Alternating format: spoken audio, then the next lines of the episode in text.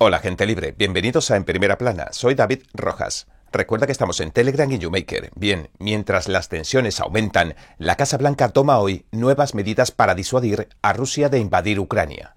El plan pretende controlar las exportaciones y proteger de una escasez de suministro de gas en Europa. Y este conflicto podría provocar también un aumento de los costes de la energía y una inflación prolongada. Esto es al menos lo que advierte hoy el Fondo Monetario Internacional. La patrulla fronteriza en el sur de Texas está reportando un aumento de más del 1000% en las incautaciones de la droga letal fentanilo, mientras el senador Rick Scott denuncia las violaciones de derechos humanos que comete el gobernante Partido Comunista de China justo antes de que comiencen los Juegos Olímpicos de Beijing. El presidente Biden está trabajando en un plan para bajar los precios que están al alza en muchos sectores. Se ha reunido con miembros clave de su equipo para discutirlo. Y ahora entremos en materia. Objetivo, disuadir a Rusia. Hoy se advierte que el conflicto ruso-ucraniano podría provocar un aumento de los costes energéticos y una inflación prolongada. La Casa Blanca ha tomado hoy nuevas medidas para intentar disuadir a Rusia de que lance un ataque. La administración de Biden amenaza con ajustar los controles de las exportaciones para perjudicar a las industrias rusas. Estados Unidos ahora está trabajando para localizar reservas de gas natural que no sean rusas para proteger a Europa en caso de que escaseara el suministro de gas. Aunque el conflicto entre Rusia y Ucrania está lejos de las costas estadounidenses, podríamos ver que provocaría un aumento de los costes energéticos así como una inflación prolongada. Y así lo advierte el Fondo Monetario Internacional. Gita Gopinez, primer subdirector gerente del Fondo Monetario Internacional, dijo lo siguiente. Las consecuencias para los mercados energéticos serían probablemente un nuevo aumento en las cotizaciones del petróleo y del gas natural, y por tanto de los costes energéticos en general para muchos países del mundo. Así que en términos de cifras de inflación general, continuó diciendo, esto realmente podría mantener la inflación general mucho más elevada durante más tiempo. Biden considera controlar las exportaciones rusas. La Casa Blanca ha anunciado hoy que está trabajando en la localización de reservas de gas natural que no sean rusas. La Administración dice que es un plan para ayudar a evitar una escasez de suministro de gas en Europa en caso de un ataque ruso. Jen Psaki, la secretaria de prensa de la Casa Blanca, señaló lo siguiente. Rusia suministra casi la mitad del gas natural de Europa y parte de él pasa por Ucrania.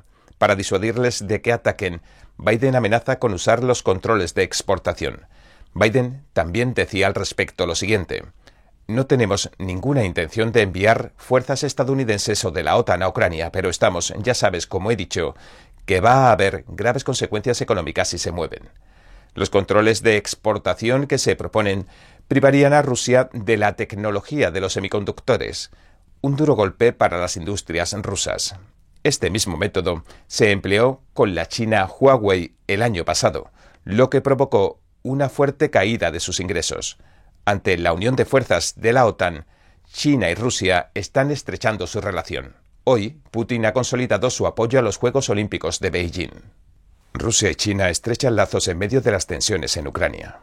Vladimir Putin, el presidente ruso, dijo durante la inauguración de los Juegos Olímpicos de Beijing de 2022, nos reuniremos con el presidente chino Xi Jinping. Estableceremos nuevos planos de colaboración. De hecho, Putin se une al líder supremo chino Xi Jinping en el rechazo al boicot diplomático que encabezan algunos países occidentales. El boicot pretende condenar a China por sus incesantes genocidios y violaciones de derechos humanos. Pero los vínculos no se limitan a los Juegos Olímpicos. Los dos países están reforzando sus relaciones militares. Hoy Rusia y China han iniciado un simulacro naval conjunto en la parte occidental del Mar de Arabia. El Ministerio de Defensa ruso dijo que los buques de guerra rusos y chinos trabajaron en maniobras tácticas y de inspección. Mientras tanto, por ahora se informa que 8.500 tropas de la OTAN están listas para defender a Ucrania. Los encuentros fronterizos se disparan a 2 millones en 2021. Y ahora volvamos a la frontera de Estados Unidos con México. Los agentes fronterizos se han encontrado con un número récord de inmigrantes ilegales en 2020-2021. La Oficina de Aduanas y Protección de Fronteras se encontró con cerca de 2 millones de personas que cruzaron ilegalmente la frontera el año pasado. Eso es tres veces más que hace un año, y la cifra más alta desde mediados de la década de los 90, según informó el Washington Times. El Epoch Times informó de que, además de los 2 millones de encuentros, hay unos 600.000 fugados, es decir, aquellos que la patrulla fronteriza detectó pero no llegó a capturar. Casi la mitad de los encuentros de diciembre fueron con personas que no procedían de países como México, Honduras, Guatemala y El Salvador. Hace un año eran solo un 11% los que no procedían de esos países cercanos. Mallorcas prevé viajar a la frontera sur. Los agentes fronterizos también han incautado drogas altamente peligrosas como el fentanilo. La materia prima para fabricar fentanilo suele enviarse desde China a Estados Unidos o México. El secretario de Seguridad Nacional, Alejandro Mayorkas, tiene previsto visitar la frontera a finales de esta semana, mientras se informa de que un porcentaje cada vez mayor de los inmigrantes ilegales que cruzan la frontera son adultos. El Washington Examiner también destacó que el año pasado las fuerzas de seguridad detuvieron al menos a 14 inmigrantes ilegales que figuraban en la lista de vigilancia de terroristas. El senador Scott denuncia los abusos de derechos humanos en China antes de los Juegos Olímpicos. El senador Rick Scott de Florida dijo el lunes que los abusos de los derechos humanos del Partido Comunista Chino deberían convertirse en el foco de atención durante los próximos Juegos Olímpicos de invierno. Dijo lo siguiente.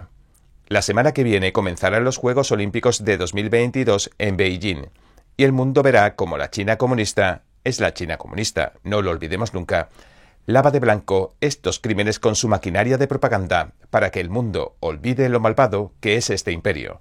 Y añadió, es un hecho que el Partido Comunista Chino está cometiendo horribles violaciones de derechos humanos. Scott afirma que lleva años pidiendo que se trasladen los Juegos Olímpicos fuera de China. Varios representantes de grupos que sufren la represión del régimen de China hablaron de sus propias experiencias en Hong Kong y Xinjiang. Scott señala que su objetivo es sacar a la luz estas historias personales cuando comiencen las Olimpiadas, el 4 de febrero. Debido a la preocupación por la grave situación de derechos humanos, muchos países, incluido Estados Unidos, han anunciado un boicot diplomático a los Juegos, lo que significa que no enviarán a ningún funcionario de alto nivel a Beijing. Los grupos de derechos y los observadores de China han reclamado más medidas. La administración Biden retira el mandato de la vacuna para las grandes empresas. El martes, la OSHA anunció la retirada del mandato de vacunación y el requisito de pruebas para las empresas con 100 empleados o más. La retirada será efectiva hoy miércoles. El anuncio de la OSHA se produce tras la reciente decisión del Tribunal Supremo de bloquear la normativa. Sin embargo, la OSHA sigue recomendando encarecidamente que se vacunen todos los trabajadores. Los congresistas piden que se ponga fin a la base de datos de exenciones. El gobierno de Biden está llevando un registro de los empleados federales que solicitaron exenciones religiosas del mandato de la vacuna COVID-19. Y ahora los republicanos de la Cámara de Representantes piden que se le ponga fin. Más de 40 republicanos de la Cámara de Representantes enviaron una carta al presidente Biden Dicen que el poder del gobierno federal no puede emplearse para rastrear a los empleados federales que solicitan una exención religiosa. Según el registro federal, la administración de Biden anunció su intención de crear al menos una base de datos para la Agencia de Servicios previos al juicio, el 11 de enero. Al menos otras 19 agencias federales están proponiendo bases de datos similares. David Perdue da positivo por COVID-19.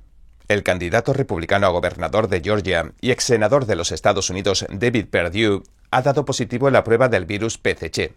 El lunes se sometió a una prueba rutinaria del virus. El portavoz de la campaña de Perdue dice que el antiguo senador está totalmente vacunado y que no mostraba ningún síntoma el lunes por la tarde. Perdue se encuentra en aislamiento, según se informa, y volverá a hacer campaña en persona lo antes posible. Biden promueve la competencia para hacer que los precios bajen. El lunes, el presidente Joe Biden analizaba la reducción de precios mediante un sistema de competencia con su Consejo de Competencia de la Casa Blanca. Entre los miembros clave del gabinete que forman parte del Consejo se encuentran la secretaria del Tesoro, Janet Yellen, el secretario de Trabajo, Marty Walsh, y la secretaria de Comercio, Gina Raimondo. Biden firmó una orden ejecutiva el año pasado para crear el Consejo y ordenar a las agencias federales que tomaran varias medidas para generar competencia. Lamentó que las grandes empresas agrícolas, tecnológicas y farmacéuticas consuman a sus competidores en lugar de competir por los clientes. Preocupación por la incursión de las tecnológicas en la industria del automóvil. Algunos grupos de defensa de la tecnología están haciendo sonar la alarma advierten que las Big Tech se están introduciendo en la industria del automóvil. Han enviado una carta a los miembros del Congreso en la que afirman que, entre otras cosas, la expansión de Google, Amazon, Apple y Facebook en el sector del automóvil supone un problema para los trabajadores y para los consumidores, y que los gigantes tecnológicos no son de fiar para liderar la transición hacia los vehículos eléctricos y autónomos. A los grupos les preocupa que las empresas tecnológicas puedan comerciar con los datos que recolectan. En la carta se detallan las preocupaciones sobre la protección de los puestos de trabajo de los trabajadores estadounidenses del sector del automóvil, así como sobre la protección de los datos y la privacidad de los consumidores. Bien, este es nuestro programa de hoy. Gracias por sintonizarnos. Si te gusta lo que escuchaste, por favor, no olvides darle a me gusta, suscribirte y compartir este vídeo con tus amigos y tu familia, porque todo el mundo merece conocer los hechos. Una vez más, gracias por ver en primera plana. Nos vemos mañana.